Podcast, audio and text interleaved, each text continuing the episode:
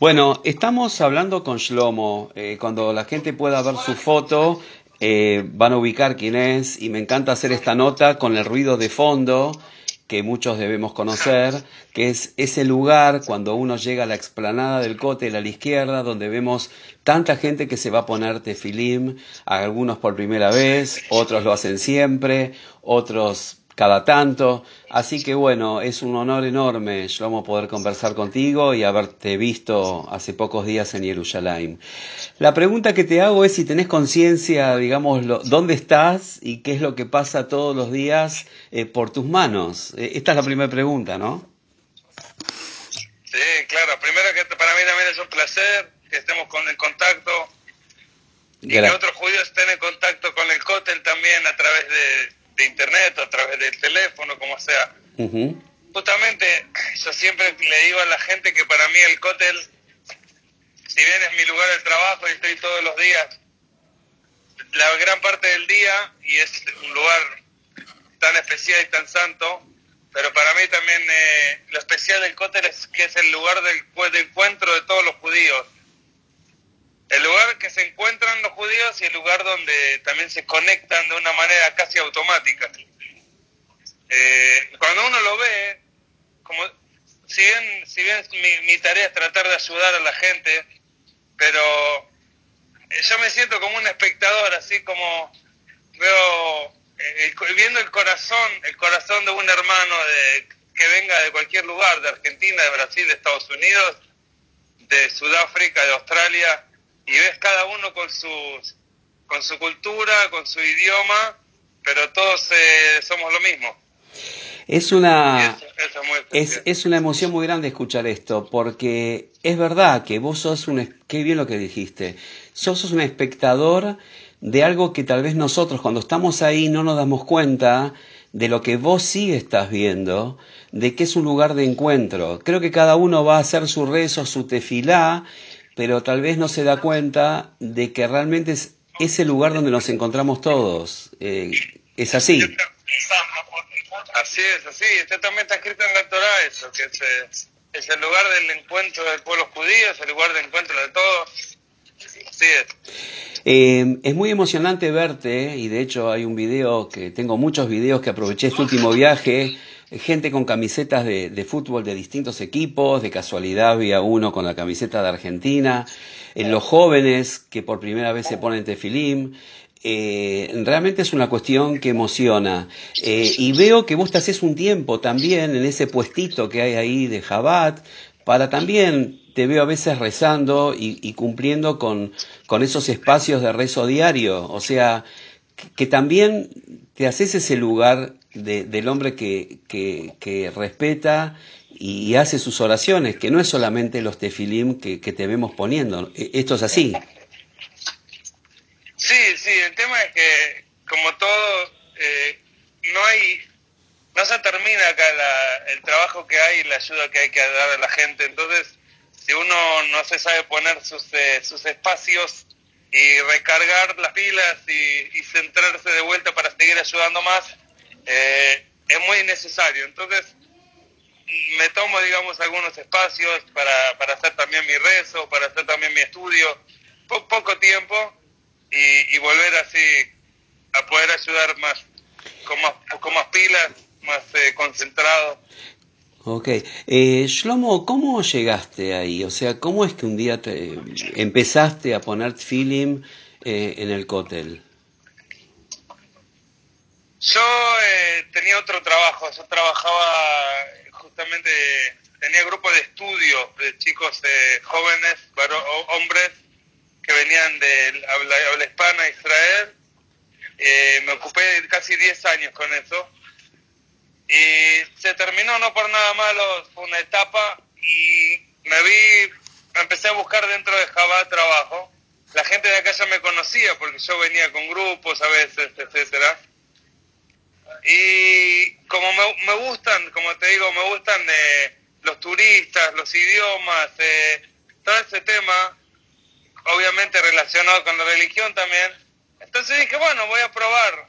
Eh, justo acá faltaba gente eh, que hable portugués, que hable español. Eh, entonces eh, empecé a probar y Baruch Hashem eh, me sentí muy bien. Eh, Shlomo, sos argentino. Sí, sí, nací en Argentina. ¿En qué lugar naciste y hace cuánto hiciste allá? En La Plata. En La Plata. En La Plata, sí, La Plata. Eh, mi tío me hizo de pincharrata, pero eso ya no sé, de, estudiante de La Plata. Eh, em, yo nací en La Plata y vine, hice Aliá hace casi 17 años más o menos. Ajá. Hice Aliá, pero antes de hacer Aliá, que fue cuando me casé, también estuve estudiando acá en Yeshiva, estuve estudiando para Rabino, etcétera. Así que hace casi 20 años que estoy en Israel. ¿Y qué significa que un argentino esté en el lugar de mayor santidad, porque no del mundo, eh, representándonos y, recibiendo gente de todo el mundo, eh, Shlomo? Es muy especial. Yo creo que en cualquier lugar del mundo donde un judío esté, mi humilde opinión, nunca, nunca va a ser realmente su casa. Tanto por antisemitismo, tanto por otros motivos, siempre va a haber algo. Israel, a, pesar del, idioma y a pesar de cualquier cosa que pueda pasar, siempre va a ser tu casa. Eh, por otro lado, también uno nunca deja de ser argentino. Eso es, eso es un tema también. Claro. Eh, no, importa, no importa cuántos años eh, uno esté y no importa las costumbres que uno tenga o no de su país, siempre uno es... Bueno, pero eso es lo, lo bueno, lo bueno de fusionar, de tratar de, agarrar las cosas buenas de, de, uno y del otro, del israelí y del argentino. Eh, eh, ¿Cómo podemos explicar lo que significa la presencia divina para aquel que no sabe exactamente de qué estamos hablando cuando hablamos de ese lugar en el cótel, eh, Shlomo? Yo creo que algo con palabras simples eh, es, es un lugar en donde uno puede despertar un poco su alma, eh, su sensibilidad.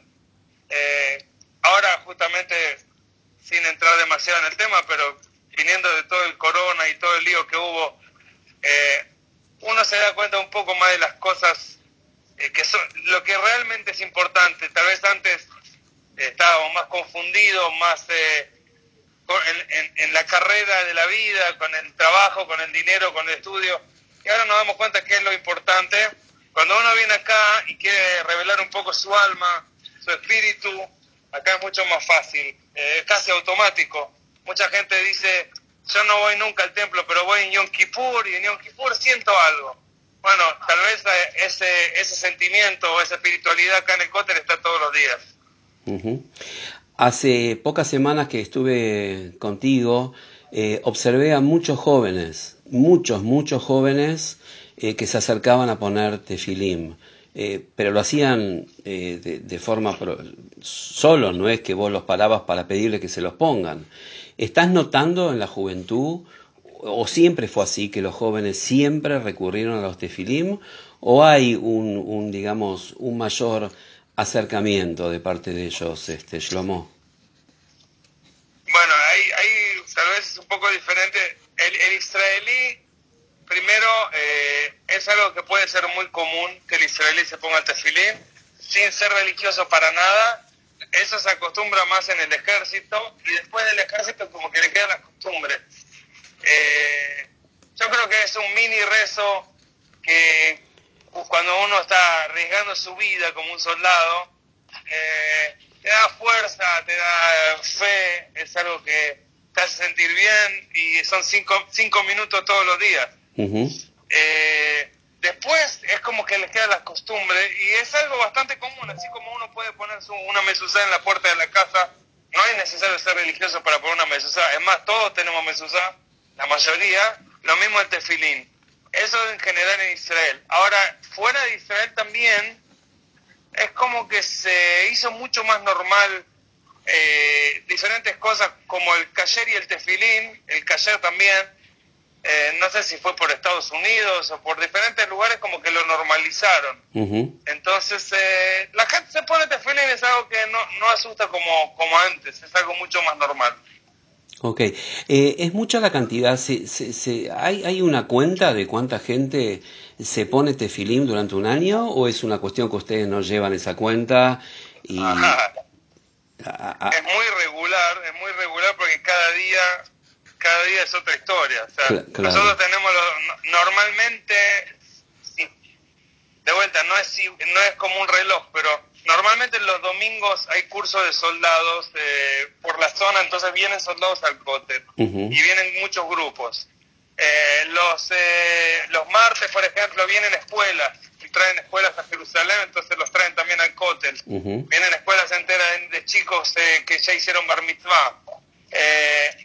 Entonces, cuando hay grupos así, eh, hay, días que vienen, por ejemplo, grupos de trabajo, eh, entonces eh, es mucha gente la que viene. Nosotros contamos que en un día promedio bueno se puede, pueden poner 600 personas tefilín en el puesto, en el puesto nuestro. Qué bárbaro, es mucho. sí, en un, en un solo día. Shlomo, estuve en cuarentena yo mi primer semana y cuando se me venció la cuarentena me llama un, alto miembro de la Embajada de Honduras en Jerusalén y me dice, te quiero ir a buscar al hotel y lo primero que quiero que hagas cuando salgas del hotel es acompañarme, evangélico él, al muro de los lamentos que yo quiero rezar y quiero que lo hagamos juntos.